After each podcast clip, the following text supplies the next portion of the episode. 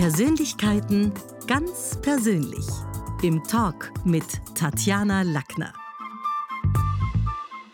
Im heutigen Talk mit Tatjana geht's um Grundrechte, Frauen in hohen Ämtern und Justitia. Mein Gast ist die ehemalige Präsidentin des obersten Gerichtshofes. Sie kandidierte 2016 als unabhängige Kandidatin für die Bundespräsidentenwahl und 2017 bei der Nationalratswahl für die NEOS. Herzlich willkommen, Dr. Irmgard Kries. Grüß Gott. Bitte stellen sich doch unsere Hörer und Hörerinnen-Community mal kurz selber vor, vielleicht sogar mit ein paar persönlichen Informationen, die noch nicht alle kennen. Also ich war Richterin, fast 40 Jahre, also jedenfalls mehr als 30 Jahre und das war für mich ein sehr schöner, ein sehr erfüllender Beruf. Ich habe das sehr gerne gemacht, war immer Richterin in Wien, bin eigentlich Steirerin und bin dann 1976 nach Wien gekommen, war Konzipientin in einer Anwaltskanzlei und bin dann 1979 Richterin geworden. Ich war nie Richteramtsanwärterin, sondern eine Quereinsteigerin in das Richteramt. Und es war für mich der ideale Beruf und das hat mich auch geprägt. Und eine Quereinsteigerin auch in der Politik? Das heißt, ist Quereinsteigen so ein bisschen das, was sich auch durchs Leben zieht? Ja, ich fange gern etwas an, das mich interessiert und ich finde, gerade in der Politik braucht es ja immer wieder neue Leute auch und vor allem auch Leute, die Erfahrung in anderen Lebensbereichen gesammelt haben. Ich finde es nicht glücklich, wenn jemand sein ganzes Leben in der Politik ist. Das ist doch ein etwas eingeengter Horizont, insofern als man doch eher in einer privilegierten Position ist. Und das normale Leben, wie es sich für die Bürgerinnen und Bürger zeigt, einen Politiker oder eine Politikerin doch nicht in dem Maß berührt. Natürlich erfahren sie viel, natürlich haben sie, wenn man so sagen will, ihr Ohr am Puls der Zeit, aber es ist ein Unterschied, ob man jetzt ein einfacher Bürger, eine einfache Bürgerin ist oder doch als Politiker oder Politikerin in vielen Bereichen schon die besseren Karten hat. Genau das hat Matthias Strolz gesagt, als er hier im Talk mit Tatjana war, dass es eben wichtig ist, dass man auch immer wieder mal ja, woanders eintunkt, als nur aus der Politik zu kommen. Aber die Frage stellt sich schon. Bolivien, Panama, Philippinen, Lettland, Island und viele andere hatten längst und haben längst weibliche Staatsoberhäupter. Manche übrigens schon seit den 1970er Jahren. Warum klappt es in Österreich anhaltend nicht? Weil Brigitte Bierlein war ja letztlich auch nicht gewählt, sondern ernannt. Also bisher nicht. Ich glaube, das ist wirklich nur eine Frage der Zeit. Und ich bin ziemlich sicher, dass bei der nächsten Präsidentschaftswahl eine Kandidatin sehr gute Chancen haben wird. Eine Kandidatin, die von einer größeren Partei aufgestellt und unterstützt wird. Wenn man, so wie ich, als unabhängige Kandidatin am, sich an der Wahl beteiligt, ist das schon viel schwieriger. Nicht? Man hat keine Partei im Rücken. Man hat niemanden, der für einen rennt, schaut, dass er hier Stimmen gewinnt, der die ganze Organisation macht. Man muss das alles, so wie es bei mir war, mit einem kleinen Team machen. Und das waren junge Leute, die noch nie vorher einen Wahlkampf organisiert hatten. Das ist schon eine große Herausforderung. Aber es ist nur eine Frage der Zeit. Und das trifft ja nicht nur für das Präsidentenamt zu, das trifft auch für alle anderen Funktionen zu. Ich bin überzeugt, dass diese Entwicklung unumkehrbar ist, dass eben Frauen genauso wie Männer in die höchsten Positionen kommen können. Wir sind gespannt, ob das die Amerikaner auch irgendwann schaffen, denn wir dürfen nicht vergessen, Hillary Clinton war ja knapp dran, Michelle Obama hat abgesagt wieder, die geht nicht vorbereiten. Also wer in Amerika studiert hat, der erlebt völlig anderes Lernen, bei dem man sich selber einbringen kann. Sie haben über Fulbright, damals über Stipendium in Harvard studiert. Was haben Sie erlebt? Was läuft deutlich anders? Für mich war das eine ganz großartige Erfahrung.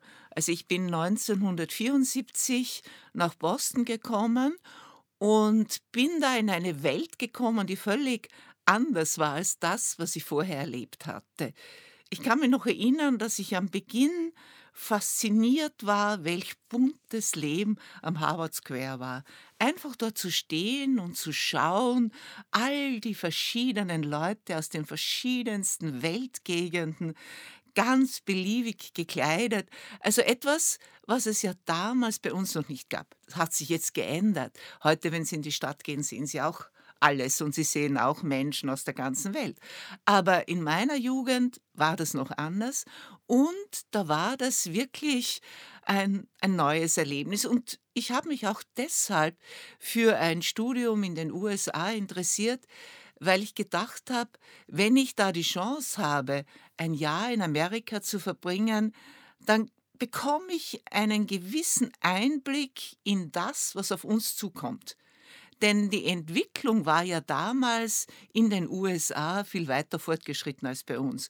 Heute ist es auf der ganzen Welt gleichzeitig. Und egal wo Sie sind, ob jetzt an der Südspitze Südamerikas oder im Norden irgendwo, die Leute sind ähnlich angezogen, die Leute schauen ähnlich aus. Also die Unterschiede halten sich sehr in Grenzen. Nicht? Das ist viel uniformer geworden. Das war damals der volle Melting Pot. Wenn ich jetzt gerade überlege, alleine musikalisch, da hat man die Hippie-Elements durch die Beatles und, und andere und daneben war Elvis Presley noch am Leben. Also das war ja wirklich auch eine, eine ganz andere Zeit.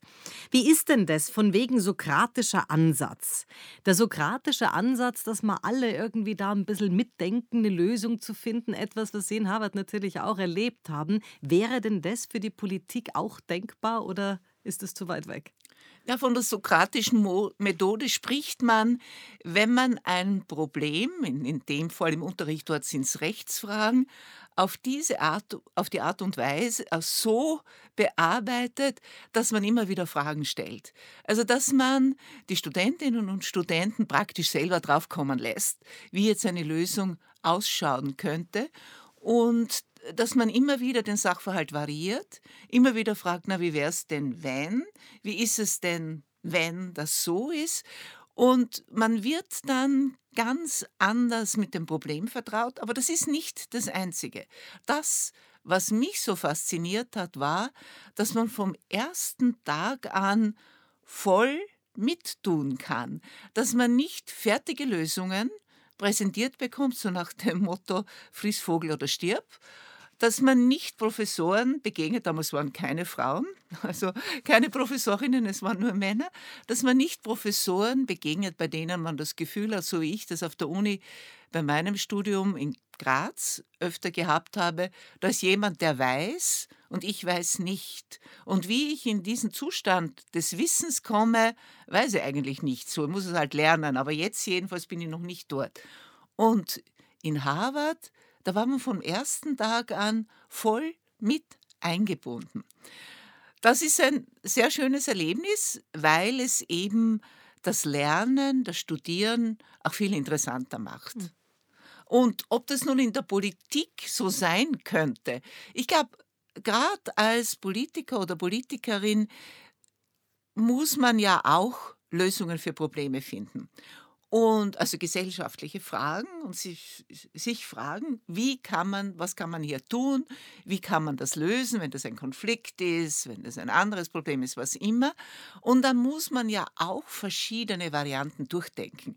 Man muss genauso den Sachverhalt variieren und muss sagen, wenn ich jetzt sage, es besteht Maskenpflicht überall, um jetzt auf die Pandemie zurückzukommen, was hat das für hm. Auswirkungen? Ist, ist das überhaupt durchsetzbar?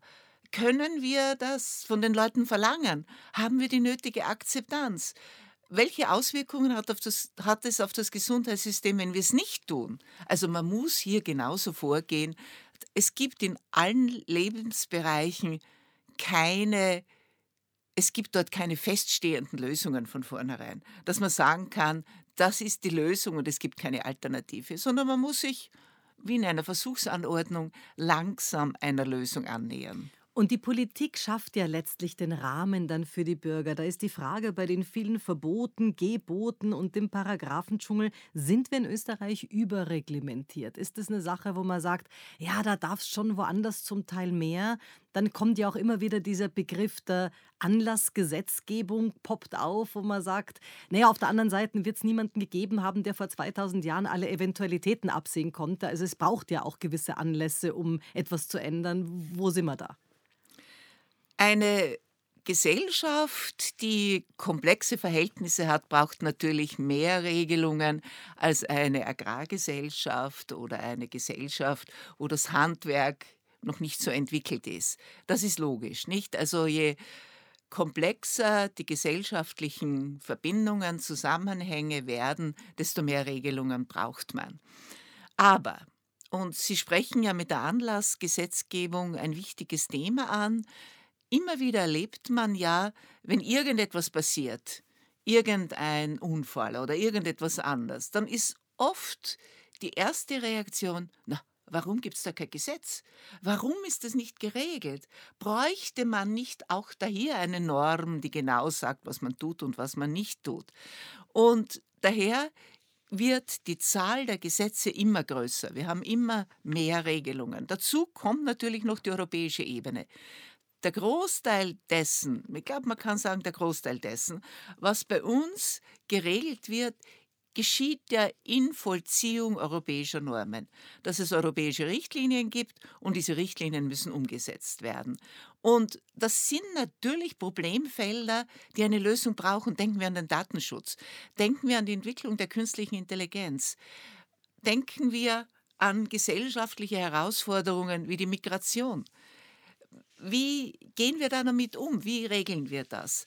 Aber es besteht die Gefahr, dass wir zu viele Regelungen haben, dass es unübersichtlich wird. Und daher gibt es da auch einen guten Vorschlag und ist bei uns noch nicht umgesetzt oder in manchen Gesetzen macht man es, aber noch nicht generell, dass man bei Gesetzen, bei neuen Gesetzen ein Verfallsdatum einsetzt, eine sogenannte Sunset Clause, dass man sagt, dieses Gesetz gilt bis 1. Februar 27. Und dann muss geschaut werden, brauchen wir das noch oder können wir das aufheben? Das ist einmal eine gute Abhilfe. Das Zweite, was wichtig wäre, dass man diese Angst ablegt, wenn man nicht bis ins Einzelne alles regelt, dann wissen die Leute nicht, was gilt. Also, dass man hier erstens einmal mehr Zutrauen zu denen haben, die das Gesetz hat, die das Gesetz anwenden müssen, ihnen zutraut, dass sie schon eine vernünftige Lösung finden und dass man daher nicht jeden einzelnen Fall wieder explizit regelt.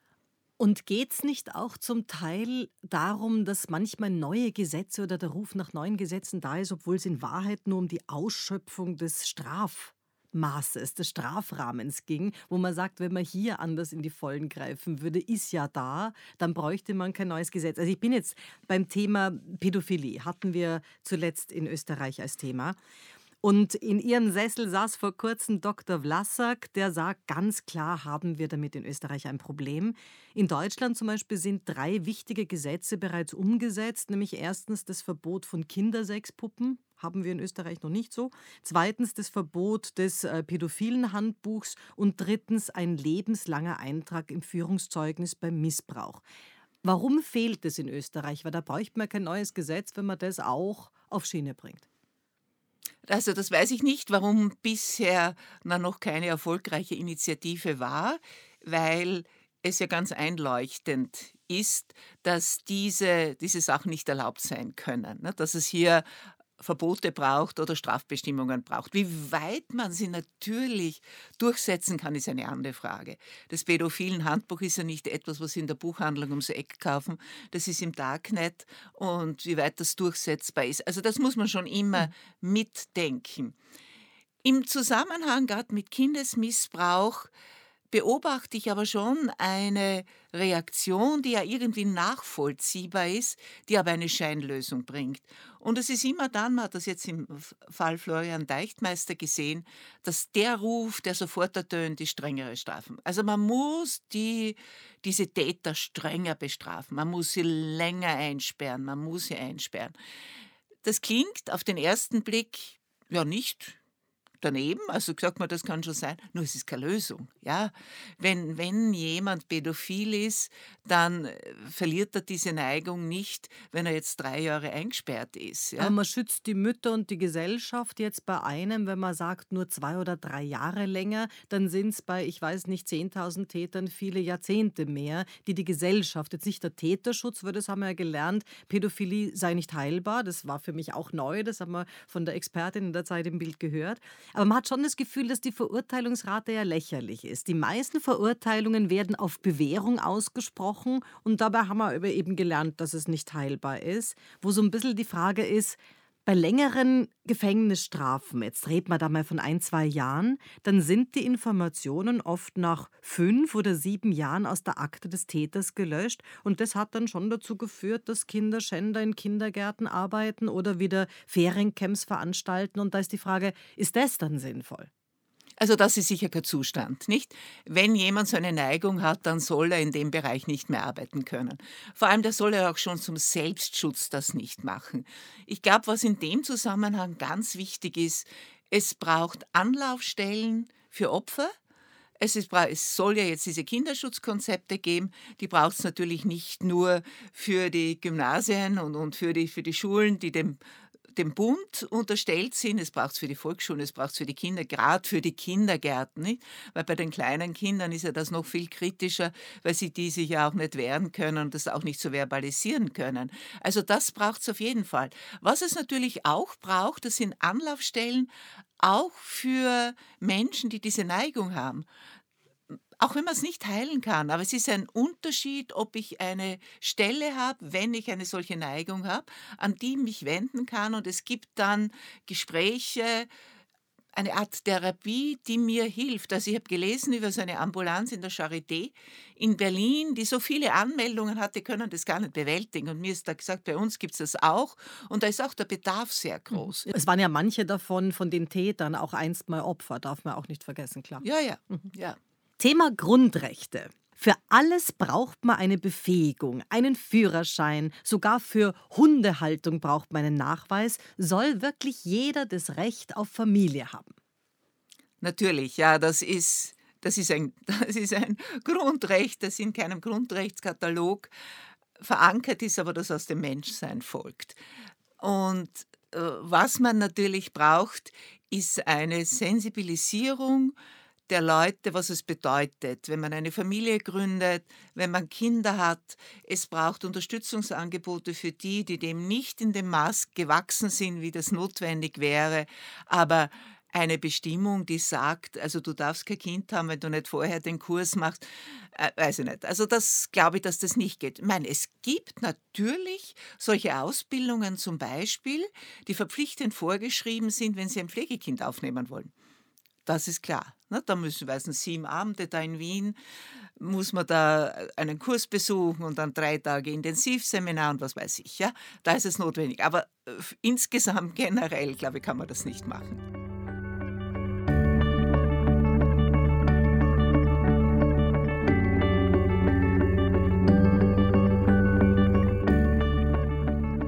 Thema Wahrheit versus Gerechtigkeit versus Rechtsprechung.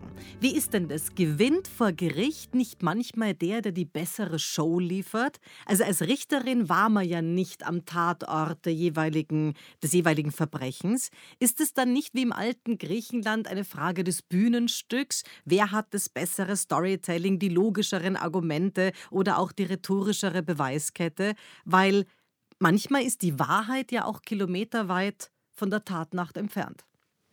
Natürlich, das ist eine ganz große Herausforderung für jedes Gericht, draufzukommen, was wirklich passiert ist. Das gilt ja nicht nur für die von Ihnen angesprochenen Strafverfahren, das gilt genauso für Zivilverfahren. Sie waren nicht dabei, als das besprochen wurde.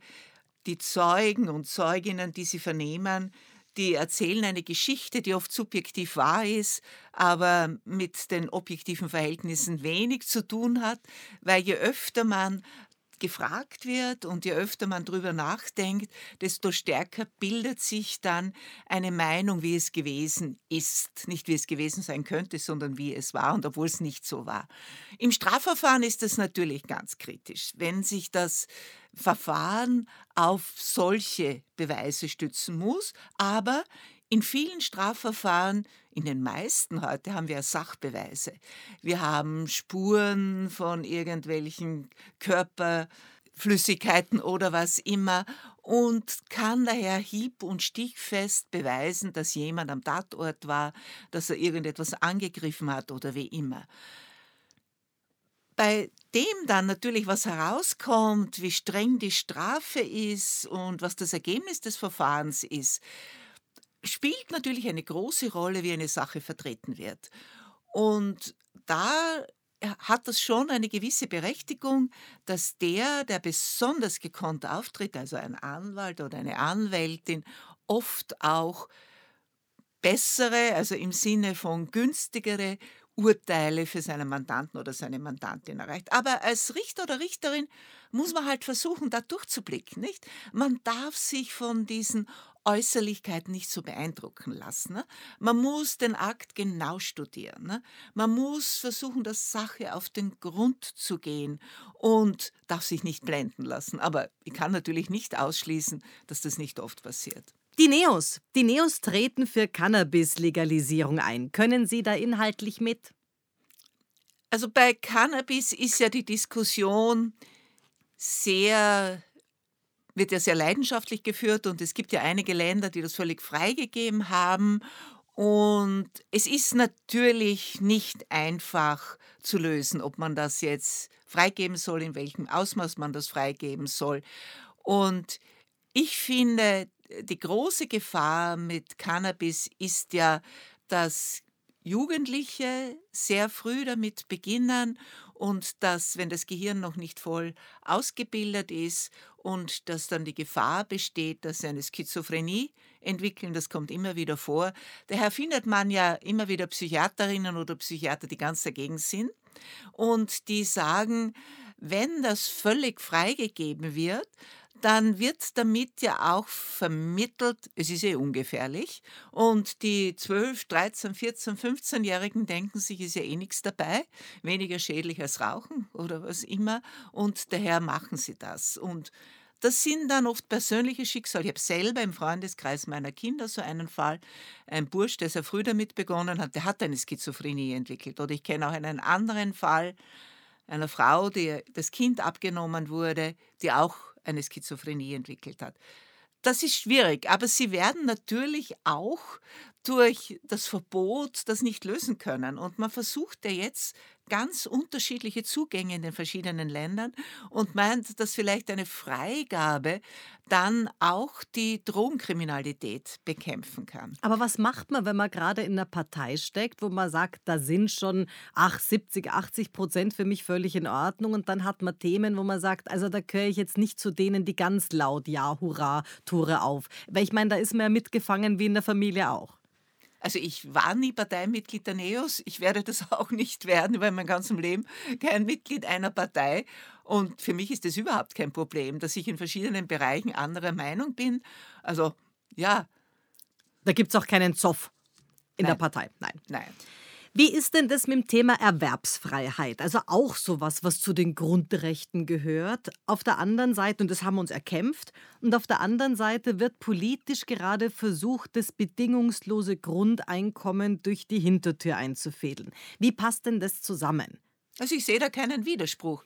Es kann ja jeder der eben arbeiten will oder ein Unternehmen beginnen will, was immer, das ist ja der Inhalt der Erwerbsfreiheit, kann das machen. Ja?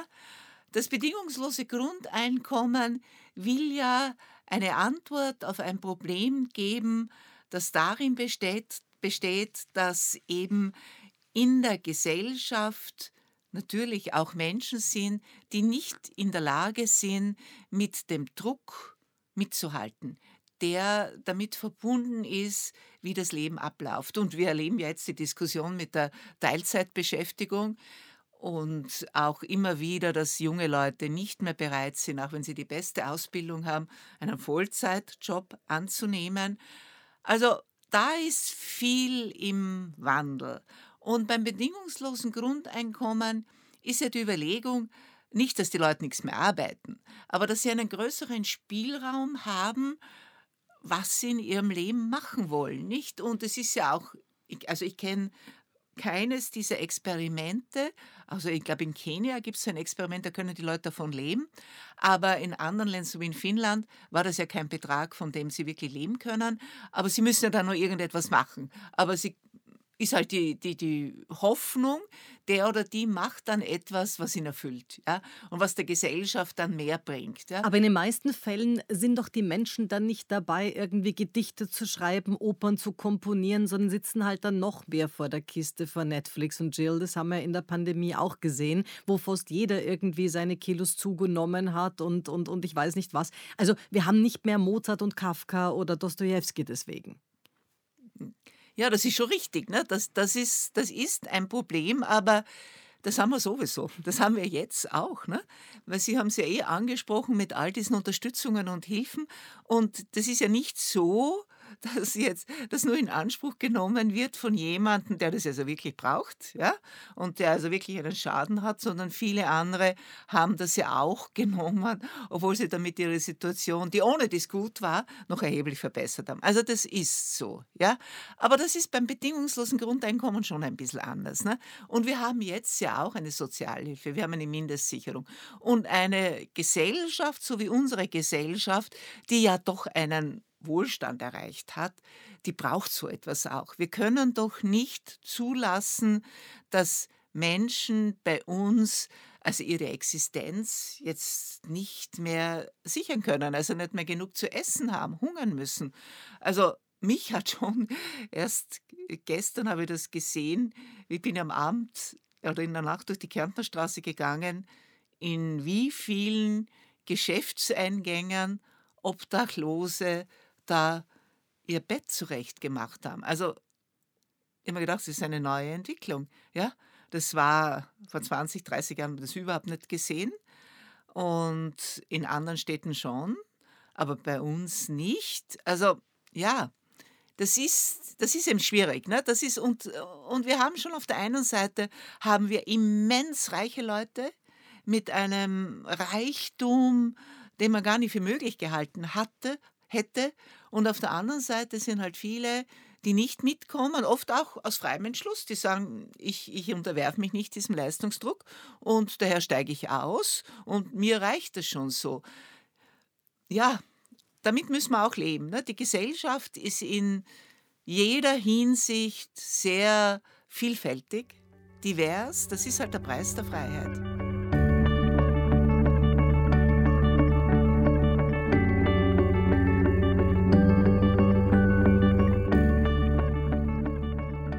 Und wir haben natürlich auch eine ganze Menge Korruption.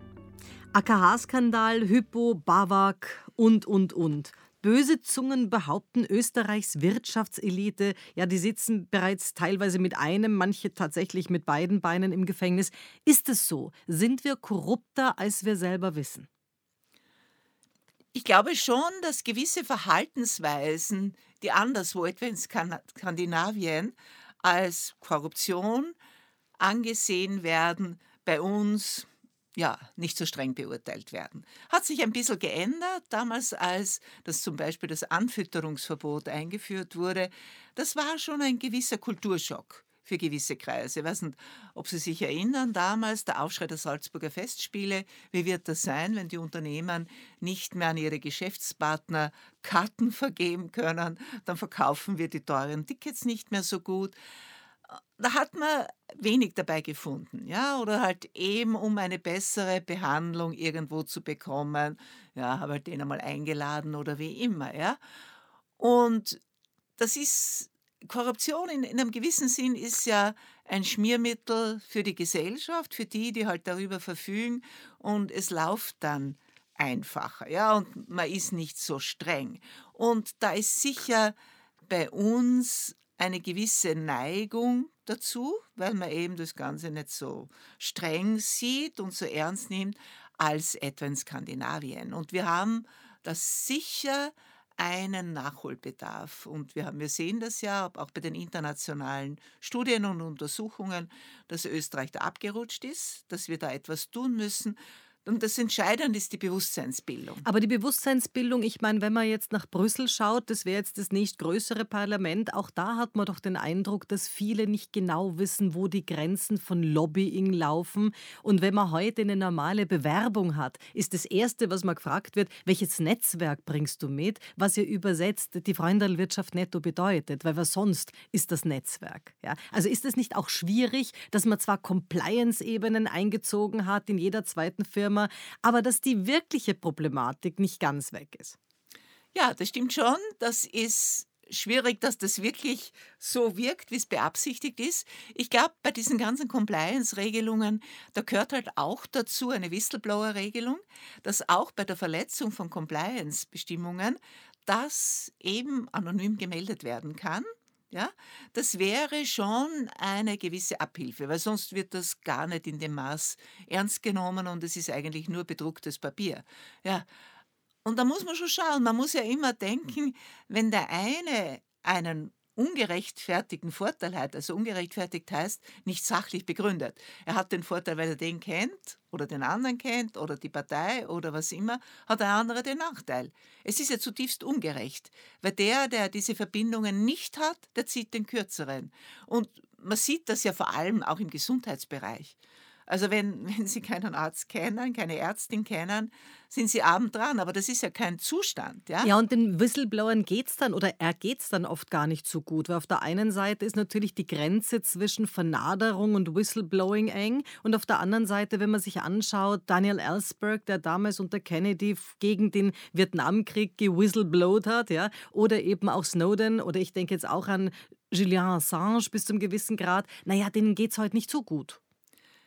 Natürlich kann jemand das auch jetzt jemanden anzeigen oder melden, weil er halt dem irgendwas antun will und vielleicht stimmt es gar nicht. Aber es ist allein schon diese Wortwahl mit der Vernaderung, weil Vernaderung heißt, der, hat schon was gemacht und ich sag das. Ne? Wenn ich jemanden falsch beschuldige, heißt es ja Verleumdung. Mhm. Ja? Und dass das so negativ konnotiert ist, ist ja schon ein Zeichen dafür, dass man eigentlich wollen wir das nicht, ne? dass da jetzt jemand so hyperstreng ist und, und das so macht. Weil der soll lieber auf sich selber schauen, ist dann oft die Reaktion. Ja, ist denn der wirklich besser, ne, wenn er das jetzt so geltend macht, obwohl, obwohl er es zurecht macht? Ich glaube, da müssen wir umdenken.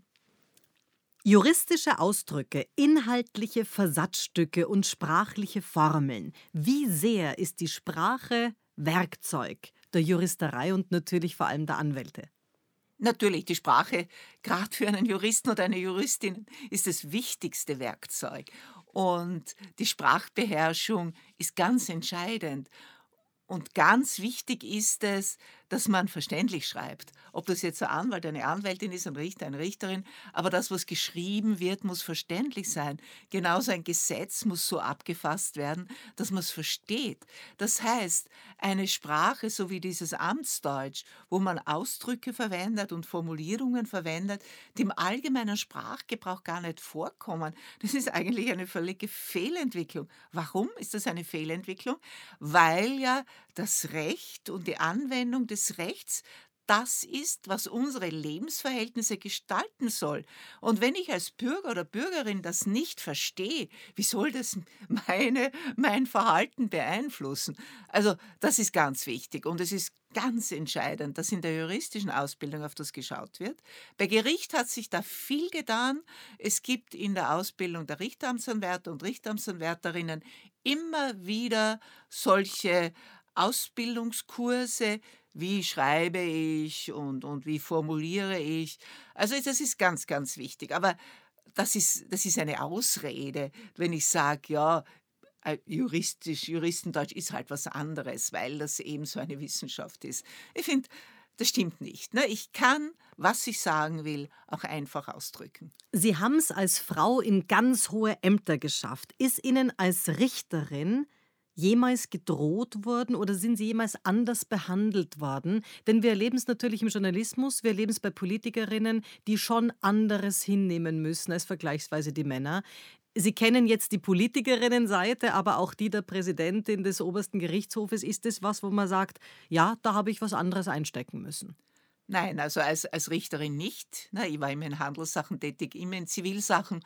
Also hatte ich nie ein Problem.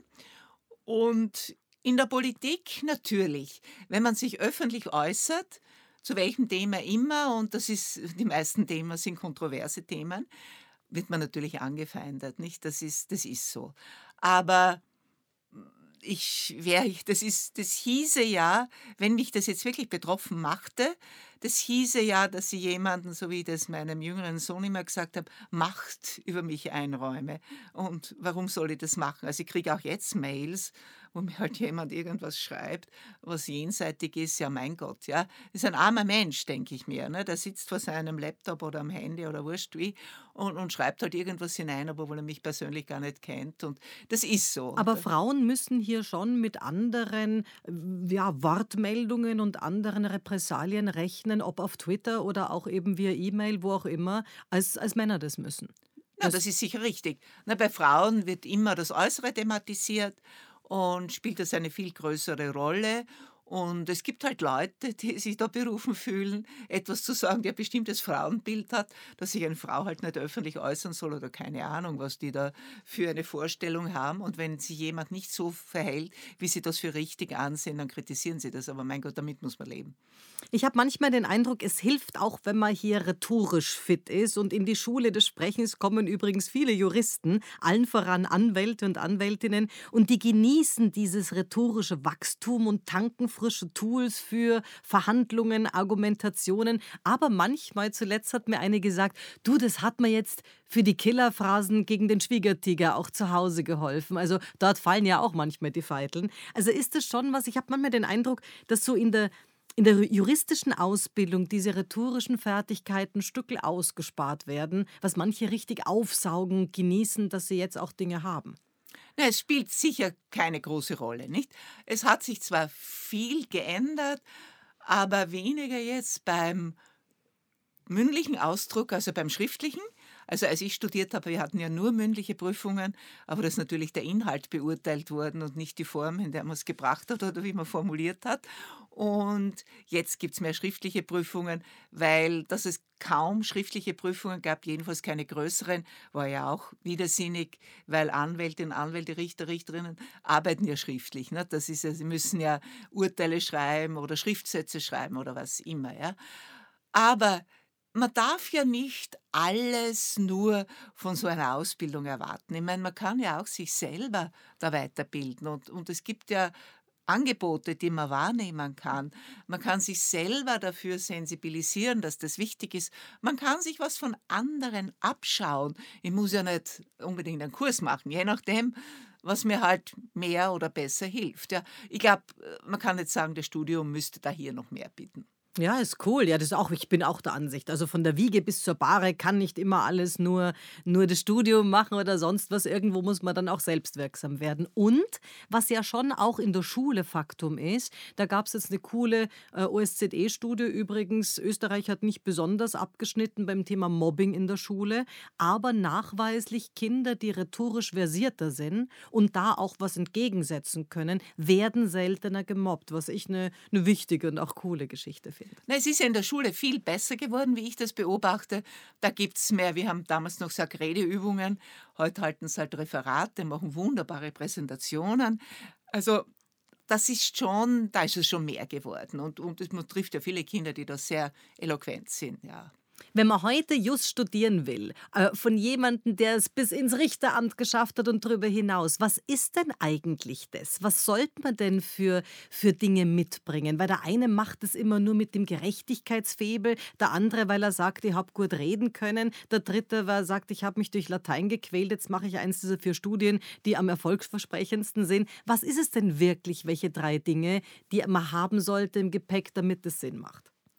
Ich glaube, man braucht eine Liebe zur Sprache. Denn Jus, das ist Sprache. Das ist der sprachliche Ausdruck. Das ist das wesentliche Werkzeug, mit dem man arbeitet. Also wenn man kein Interesse für Sprache hat oder keine Liebe zur Sprache hat, kann das, kann das nicht gut gehen. Das Zweite ist, was man braucht, man muss gerne Rätsel lösen. Überlegen, wie kann ich bei einem noch so verzwickten Problem zu einer Lösung kommen. Ich muss interessiert sein, ich muss neugierig sein, ich muss draufkommen wollen, was da wirklich geschehen ist. Und was auch ganz wichtig ist, ich brauche eine positive Einstellung zum Staat und zur staatlichen Ordnung, zur Rechtsordnung. Also ich muss in meinem Innern davon überzeugt sein, dass es wichtig ist, dass wir Regeln haben, wie wir miteinander umgehen, wie wir leben wollen und wie wir das Gemeinsame vor das Trennende stellen können. Was für ein wunderschöner Schlusssatz, Frau Dr. Gries. Schön, dass Sie heute da waren. Sehr gern, danke. Das war's für heute. Besuchen Sie mich doch in der Schule des Sprechens in Wien. Auf Facebook, LinkedIn, Instagram, YouTube und auf Clubhouse. Oder auf sprechen.com.